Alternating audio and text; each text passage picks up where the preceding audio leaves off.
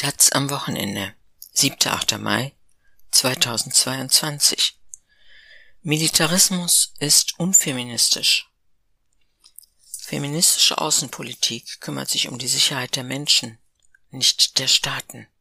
Militarismus, Männlichkeitsnormen und Krieg gehen Hand in Hand.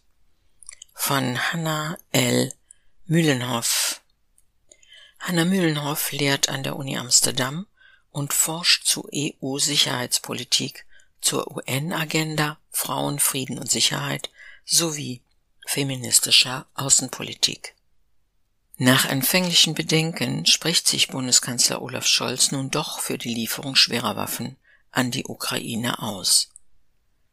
Bei einer ersten Mai-Kundgebung in Düsseldorf bezeichnet er einen Feminismus, der sich gegen Waffenlieferungen stellt, als aus der Zeit gefallen. Obschon er dafür auf der Kundgebung teils ausgepfiffen wird, beugt er sich damit auch dem vorherrschenden politischen und öffentlichen Diskurs. Wer ernsthaft gegen Waffenlieferungen ist, mache sich mitschuldig an Putins Töten, sei gar antifeministisch. Die Unterzeichnerinnen des offenen Briefs der feministischen Zeitschrift Emma, die Kanzler Scholz auffordern, keine schweren Waffen an die Ukraine zu liefern, werden als feige Sofa-PazifistInnen bezeichnet, die nichts gegen die Gewalt gegen Frauen in der Ukraine täten. Doch es ist mehr als geboten, den rasanten Kurswechsel der Grünen und der Sozialdemokratinnen kritisch und offen zu diskutieren. Vor dem Krieg an der Ukraine galt, dass die Bundesrepublik keine Waffen in Konfliktgebiete liefert erfordert die neue Situation eine Veränderung dieses Grundsatzes? Die feministische Forschung zur Sicherheit und Krieg und die Erkenntnisse feministischer Friedensbewegungen bieten hier zentrale Einsichten. Sie stellen die Sicherheit von Frauen in den Mittelpunkt und können genau damit eine kritische Haltung gegenüber der Lieferung schwerer Waffen begründen. Eine feministische Außenpolitik und ein Bekenntnis zur Umsetzung der Agenda der Vereinten Nationen zu Frauen, Frieden und Sicherheit sind zum ersten Mal im Koalitionsvertrag der Bundesregierung verankert. Andere Länder wie Schweden und Kanada praktizieren eine feministische Außenpolitik schon länger. Was eine Außenpolitik feministisch macht, ist dabei nicht immer klar. Vor allem vermeiden die meisten Regierungen zu klären, welche Rolle das Militärische in ihrer feministischen Außenpolitik spielen sollte. Abgeleitet von einer feministischen Theorie der internationalen Beziehungen ist eine feministische Außen- und Sicherheitspolitik in einer Fürsorgeethik begründet, Ethics of Care, die die Sicherheit von Menschen in den Mittelpunkt stellt, nicht die Sicherheit von Staaten. Das bedeutet, dass es nicht nur um die einfache Abwesenheit von Gewalt geht, sondern um das Bekämpfen von struktureller Gewalt, also jeglicher Formen der Diskriminierung, vor allem von Frauen und anderer marginalisierter Gruppen.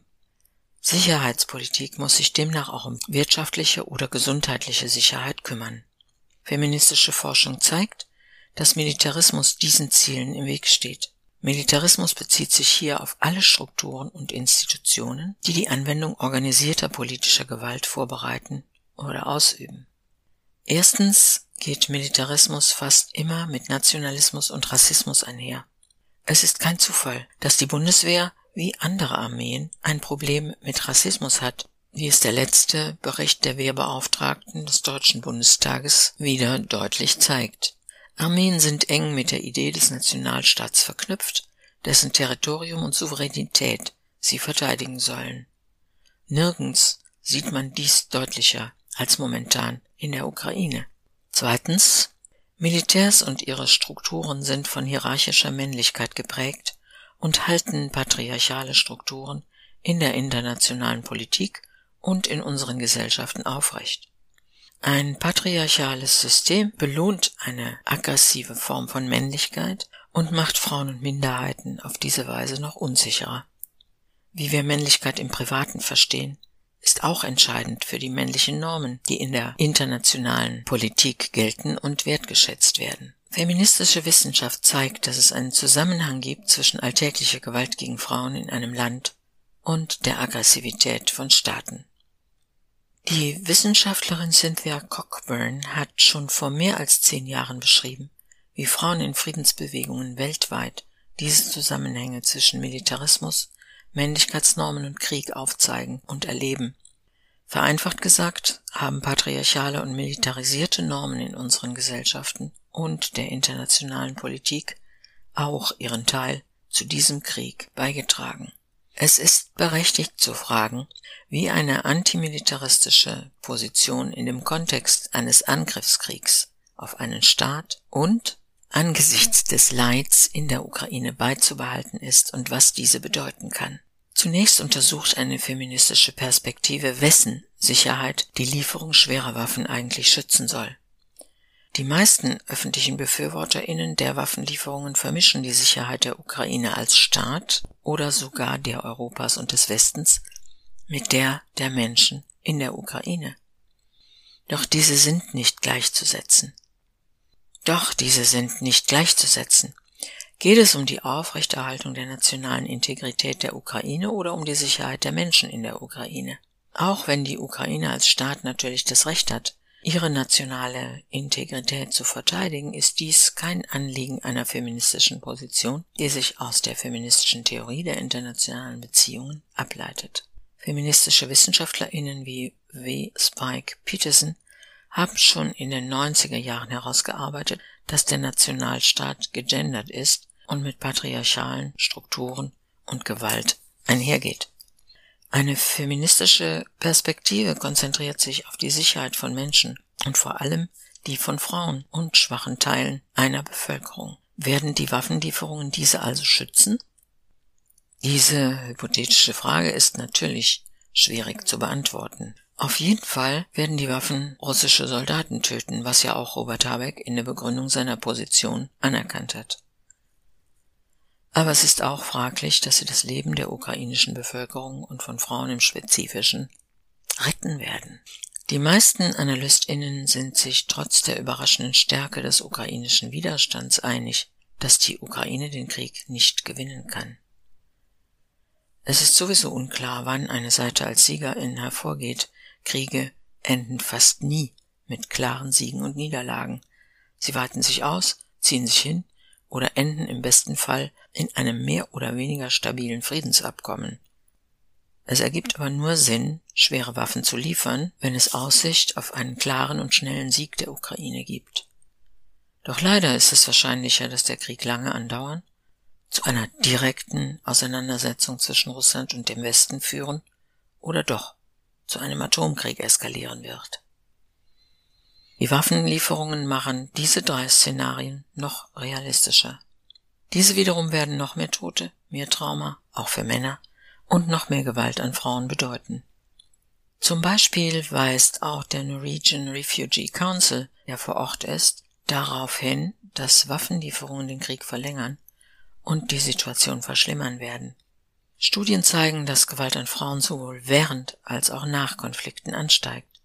Es sind nicht nur die Feinde, die Frauen unsicherer machen, sondern auch die Männer und Söhne, die traumatisiert und militarisiert zurückkehren. Dies hatte sich auch schon nach 2014 in den von der ukrainischen Regierung kontrollierten Gebieten in der Ostukraine gezeigt. Deutschland muss sich also fragen, was es eigentlich mit der Lieferung schwerer Waffen erreichen will.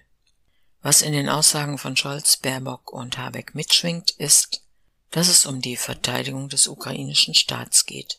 Die Regierung hofft, dass die Ukraine entweder den Krieg gewinnt oder eine bessere Verhandlungsposition durch ihre militärische Stärke erzielt. Zum Beispiel äußerte sich Außenministerin Annalena Baerbock so. Ein Ende dieses Krieges wird es nur geben, wenn die Ukraine es erzwingt und erkämpft. Wie bereits erwähnt, ist dies aus mehreren Gründen nicht realistisch. Auch wenn sich Deutschland und andere Staaten nicht von Russland erpressen lassen wollen, müssen sie die atomare Bedrohung ernst nehmen, um die Sicherheit von Menschen zu schützen.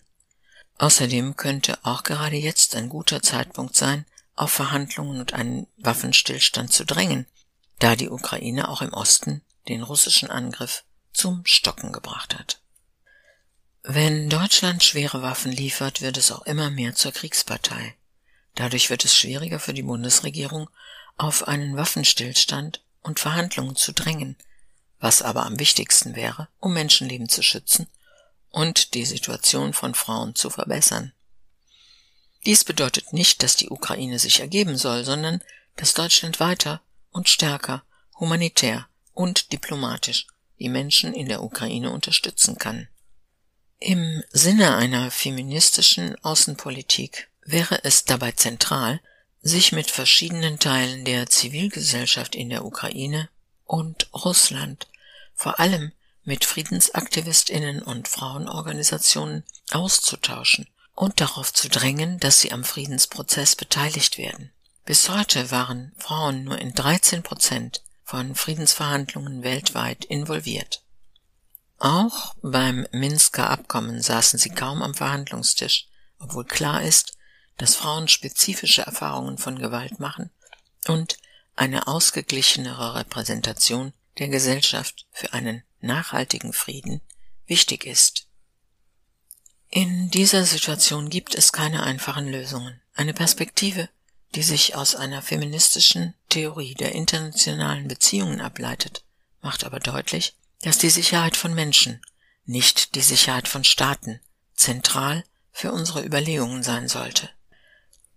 Die neue feministische Außenpolitik der Bundesregierung sollte ihr Handeln in diesem Krieg nach diesem Maßstab ausrichten und überprüfen, ob die Lieferung schwerer Waffen dieses Ziel wirklich verfolgt